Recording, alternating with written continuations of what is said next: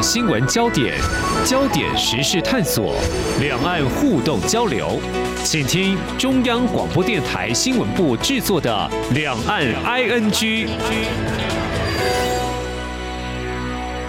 听众朋友，你好，我是黄丽杰，欢迎收听《两岸 ING》节目。近年来，台海情势日益紧张，那么中国大陆武力攻台的时间表不断被猜测之际呢，我们在今天要探讨的是中共解放军的。兵力，我们知道中国大陆兵役制度历经改革哦，目前是义务兵跟志愿兵是结合，就是募兵制跟这个征兵制哦。那么最新的是中国大陆的国务院，就是中共中央军委，那么在四月十二号公布新版的征兵工作条例，而且已经从五月一号开始正式实施。我看到官媒新华社的报道，这目的主要是在服务。大陆的国防需要来提升兵员征集的质量为核心，要着力在构建城市的规范、责权明晰、平战衔接、快捷高效的征兵工作体系。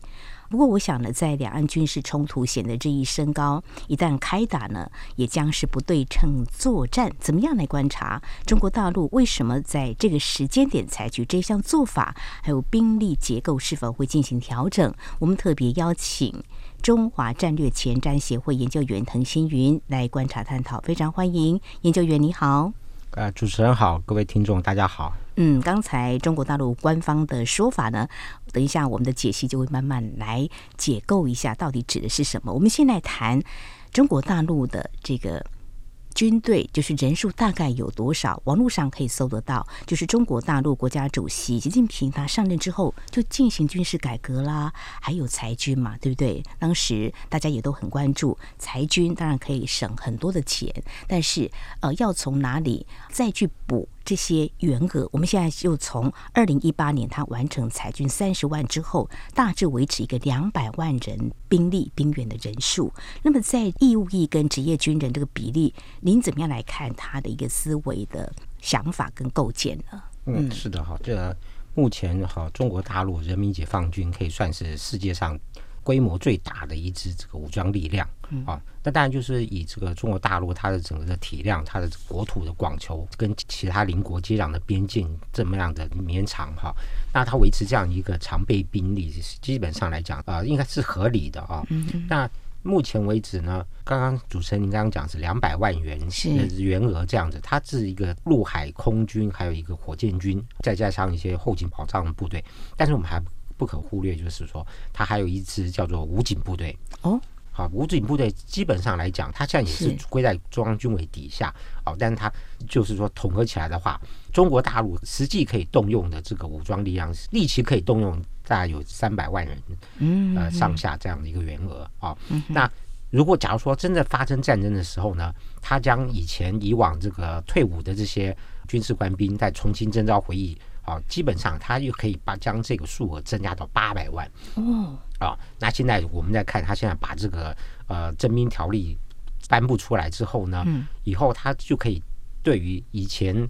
跟这个军队没有关系的一般的这个寻常的好这个公民，他也可以依照他们的需求进行征集啊。嗯，这样子一来，呃，根据估计，就是说，假如说能够达到最大的征兵的效能的话。它可以组成一支大约在三千万人的这样子一个全面动员的一个武装力量，啊，是一个相当庞大的一个数额。这样是包括民兵、武警需要的话都会动员，全国动员。台湾也是一样，现役的军人大概不到二十万，差不多了哦。那如果动员后备军人，好像有一两百万嘛，哈，这是我。看到相关的资料显示，刚刚我提到不对称作战就是这个样子。当然，除了人力来操控这些武器之外，呃，武器也是很重要。不过今天不是我们谈的重点，重点就是他们有一个新的征兵的工作条例哦。到底他在这个时候提出来，当然有他想要的军人，希望他们能够入列嘛，哈。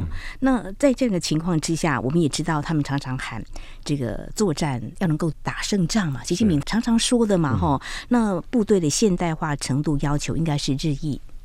提升嘛，哈、嗯，我们就想说，在台湾我们也会有这个募兵制，我们现在在台湾市也是有义务役，已经延长为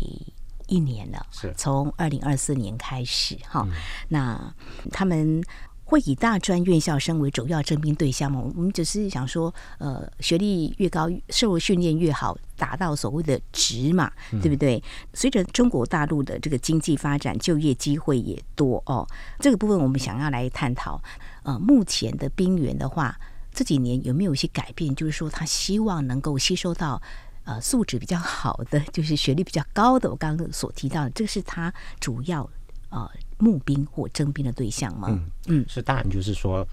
他基本上就针对一个国家的这个人力素质，他所累积起来的人力的这个资源啊。那但我一般来讲的话，就是说会从军的人，一般大部分都是来自比较。社会的中下阶层，甚至于比如像中国大陆来讲的话，很多农村的子弟，嗯，好，到借由进入军队，好，然后加入这个中国共产党，好，然后成为他一个从他这个底层翻身的一个机会跟一个途径，嗯，啊，对，但就一般而言，就是说高素质的知识分子，嗯，对于这个军队这一块，那他们基本上是两条发展不得独立的路线，好，那。基本上就是，那我们就回过头来去看，就是说现代的战争哈，打的就是高科技哈，尤其现在这个数位化时代哈，就是说已经不需要像以前那样有很多就拿着这个 AK 四十七在往前冲的这样子的哈。对，啊，那现在的这个军人他都要操纵高科技的这个尖端武器，对不对？要要能够发射飞弹，要操作雷达，这个还要这个遥控这无人机哈，这嗯。不但是你要操作，你还要进行必要的维修，好，在战场上面嘛，对不对？所以因此就是说，以现代战争的这样的一个条件来看的话，军队里面势必他需要更多的这样一些高素质的人员啊。我觉得他这一次的这个征兵条例里面，他就有一个相当重要的一个针对点，他就是要针对大学。大专，大专，哎，就是他们讲高校毕业生有需要的时候呢，中共方面可以依照所谓的这个国防动员，还有这个战争呃发展的这个形势呢，针对哦他们所需要这些高科技人才，哈，比如说我们讲就是呃人工智能啊、电子嗯。科技方面啊、工程方面的这些人才，进行必要的针对这个特定对象，立即去征集征召进入中共解放军来服役。啊，我觉得他目前来讲，这个征兵条例里面最大的一个重点就在这个方面。嗯哼，就符合他部队的现代化的要求。举个简单的例子啊，呃，比如说我们说修车师傅技术本位嘛，哈，以前早期的年代在台湾就说偷塞呀。就是你跟着师傅学就可以，嗯、但是现在呢，比如说电动车维修，可能就要有一个门槛，是。至少你会看得懂英文，这是最简单一个比喻。那刚才呃，研究员你有提到，就中国大陆的征兵啊或募兵，过去可能去农民工比较没有选择。可能需要借由这个机会，他的待遇是不是也会相对还可以吗？还是呃他就会去入列哦？但是现在他锁定的就是一个比较高的素质，也许就是大专院校生是他的吸收对象。重点是这些，如果我有能力考上好的学校，我要去当兵从军吗？嗯、这个研究员您会怎么样来观察？如果经济好的话，就业机会又多。所以，也许他们有这样的政策，但是想要达到这样的目的，是不是有时候会有一些困难？所以他就必须要用强制的哦，哦，对不对？就是他，我就说他这次这个征兵条例里面，他等于就是说，呃，将这个呃必要的呃高素质的这些潜藏在这个高校毕业生里面的这些嗯哦潜藏兵源的来源的这样一个群体，目前他就是将。征集他们这个过程呢，进行一个法制化。嗯、哦，对，因为就像看，您刚刚讲到的说，不但是就是说一般的这个大学生，他毕业之后，他嗯。进入到这个社会职场里面去哦，我们还不可忘记一点，就是哦，虽然现在这个中共已经开放要生二胎了，但是之前呢，是一胎化政策底下呢，很多的这个家庭都是有独生子女的。嗯，好，那独生子女，那你想想看，就是说他集所有的万千宠爱于一身，这样子成成长起来哦，尤其是他们现在讲说什么九零后、零零后以后哦，那这些人他们的整个成长经历过程里面呢，他们在成长的当下已经是这个中共这个经济腾飞的那个年代，嗯，所以对他们来讲，就是说他们不会经历过的，你老一辈子，就是说这个改革开放以前，好有一些这种贫苦的这种好清贫的日子，这样，嗯，所以他们一般来讲的话，就是说。就他们的整个生产背景跟这个经历来讲，他们不会将这个从军视为是一个呃，是个人生涯里面的一个相当好的一个红利。哦，这样子吗？嗯、哦，军人不会很威武雄壮，这样在社会上不会备受尊重吗？中国大陆的军人，呃，嗯哼，解放军他比较特殊的一点就是，他基本上我像我们讲，就是一个党卫军，他完全的这个所谓的拱卫或者是要捍卫的这个。嗯核心就是这个共产党的领导阶层这样子，哦，所以就以这样子的一种这个性质来讲的话，虽然他们在这个成长过程中间被这个中共政府不断的灌输出爱党爱国的这些教育哈，但是因为在这个互联网时代哈，就是网际网络时代来讲的话，资讯的收集和这个获得哦是比较多元化的，嗯，好，所以就是说基本上并不一定就是说所有的人对于说是能够。投身到这个解放军里面去啊，这个贡献党国，会视为是一个 很理想的一个 这个职业生涯的途径。这样哦，是这样哈。但是如果高薪的话，重赏之下必有勇夫呢。这个时候或许可以稍微连接一下，看到中国大陆的经济数据，就是青年的失业率。还蛮高的，嗯，大概将近有两成，因为他们征兵，从十八岁以上的公民就有可能会入列从军的行列嘛，哈，呃，那么待遇不好吗？我相信目前这个经济上面疲软哈，造成这个你青年人失业率的高哈，对于征兵应该是多少还是有一些正面的一些这种推动的效果，嗯，但是以目前就我来观察，就是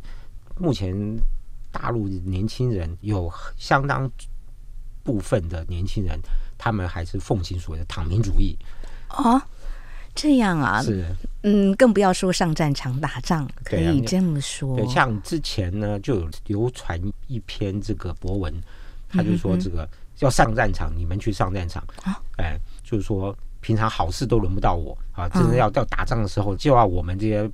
平民老百姓哦，跟着你们去共赴国难，权利义务上面不对等，就是说，真的发生战争的话，我跟我的子女都不会去参与这样的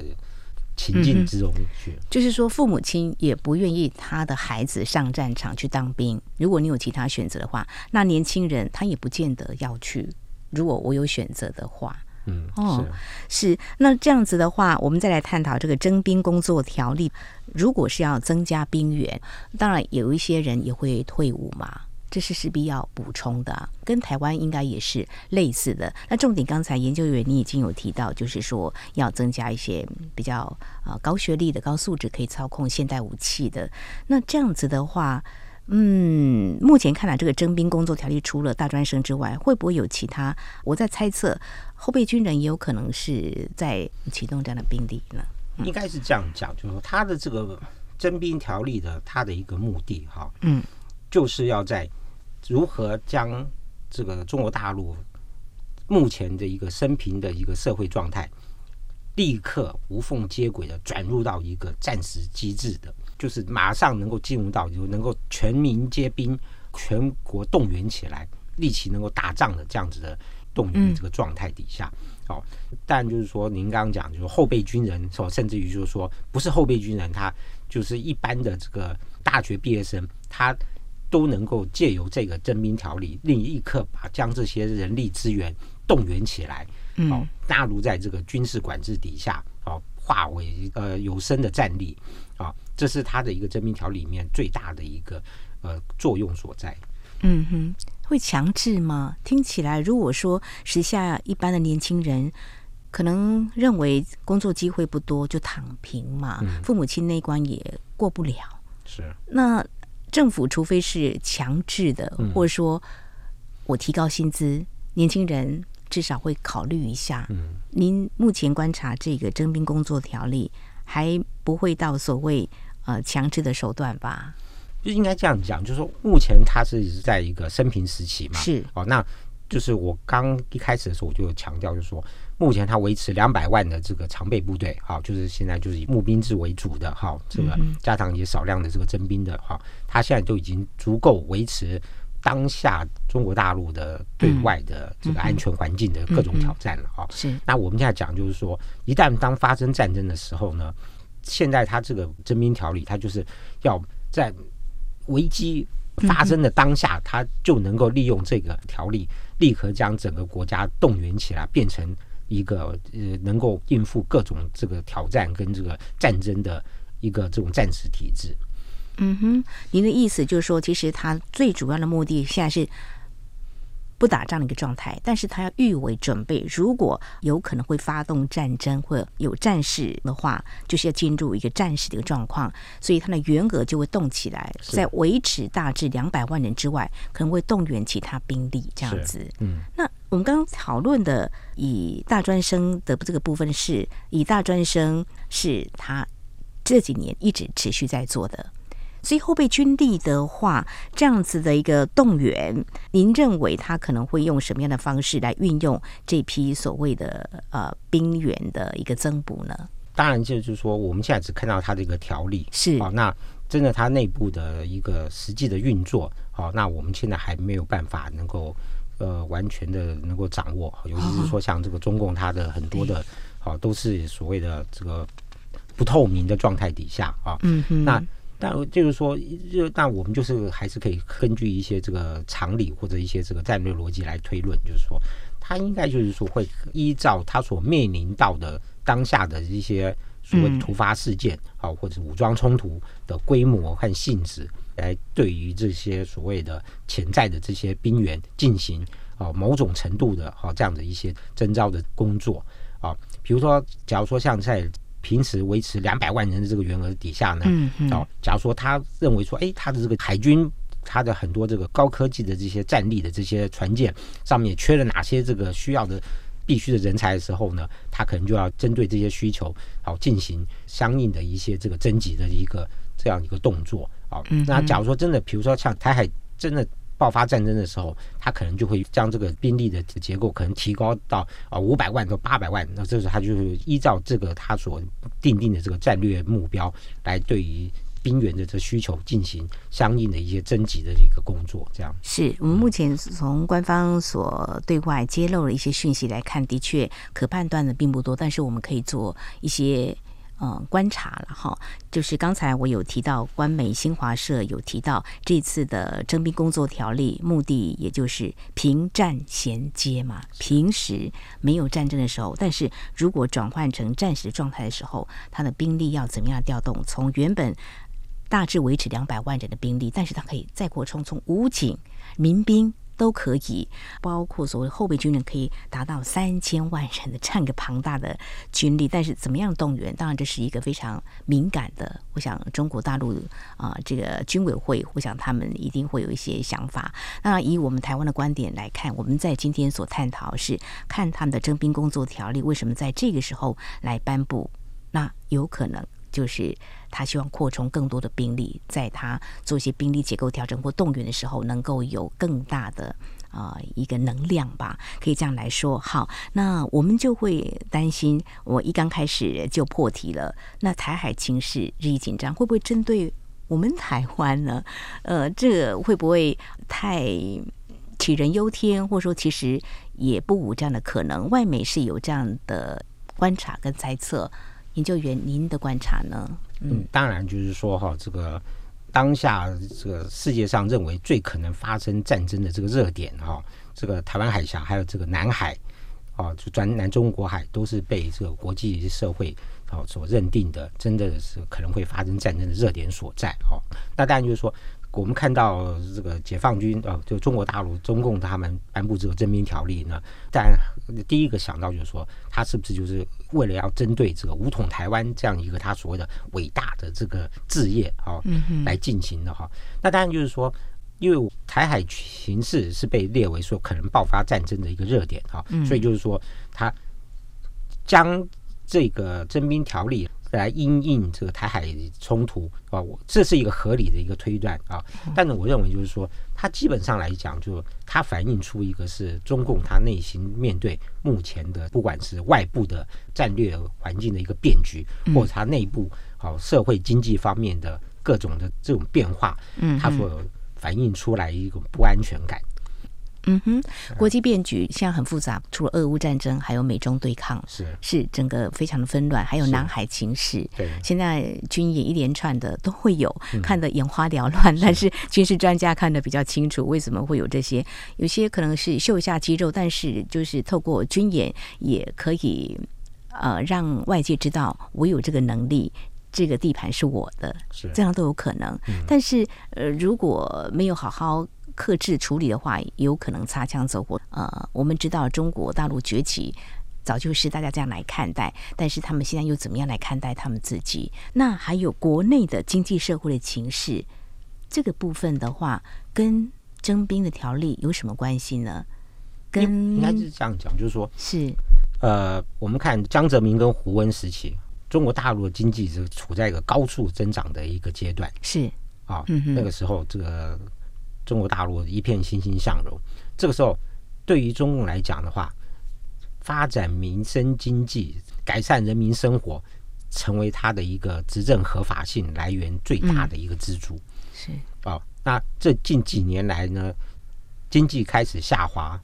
哦，然后再加上这三年的这个疫情的。啊，这个折腾啊，就这个动态清零啊，造成很多产业啊根本无法这个运作跟生存。另外再加上就是说，呃，中共的一些高压统治或对民营企业的一些打压，甚至于说这个外资方面的一些这个很多严苛的一些限制啊，再加上这个美中对抗、呃贸易战的这些各种的，造成这个外资也开始纷纷从这个中国大陆撤离了。嗯，啊，就在这样一连串的哦内部的这些变局里面呢，就会让人民目前对于未来会产生一些彷徨跟一些这种无助的感觉。因为我们刚刚讲，就比如说躺平主义是啊，对不对？这个之前是内卷，内卷往现在在呃就延伸下来，就是到个人就是躺平主义了。嗯，啊，对不对？那我们如果说关心这个中国大陆这个一些时事的一个朋友，应该还听过一句话，就是我们是最后一代了。谢谢。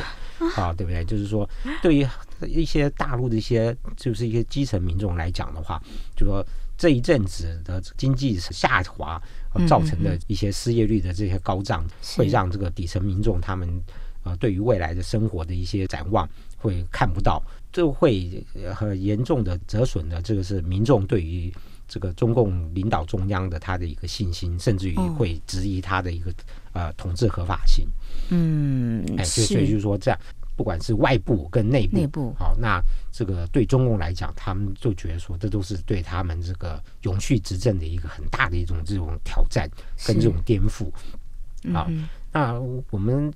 知道，就是说，习近平他在一篇讲话里面，他们曾经评论说，这个呃，苏共倒台啊。他认为是相当这个不可思议的事情。他讲过一个名言，就是说苏共倒台的时候，竟无一人是男儿啊！啊，就是说在他的认知里面，就是说要将这个共产党的家业哈，这个永续传承下去呢。因为他是红二代出身的嘛，这是他这个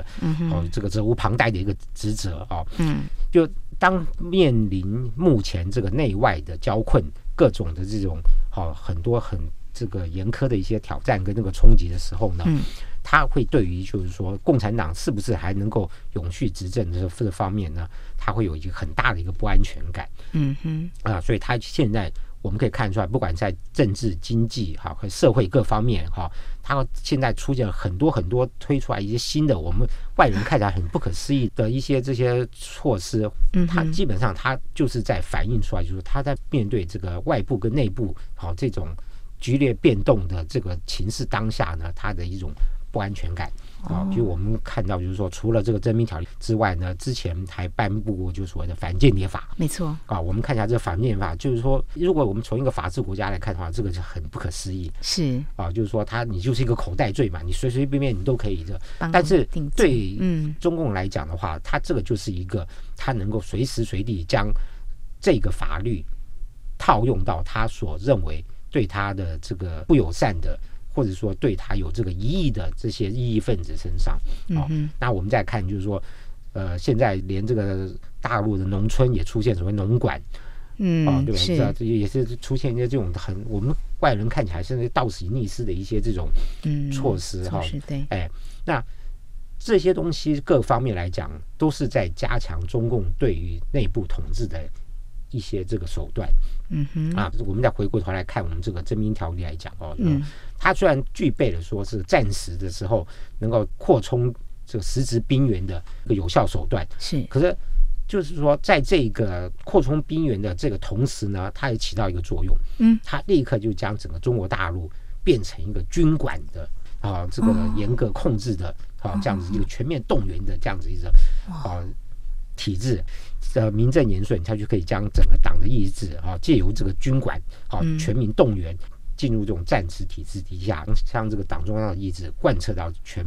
国各个阶层、各个角落，嗯哼，就所谓的中共党管一切嘛，哈，中共共产党是高于一切。但是现在呢，这个中共政权又面临内外交迫的一些压力，所以提出一些做法。我们看起来是，呃，真的是有点矛盾。你经济好了一点的话，民众就会觉得你这个政权是 OK 的嘛。民主自由国家是用选票来决定一个政权它是不是能够继续执政，或是要换人做。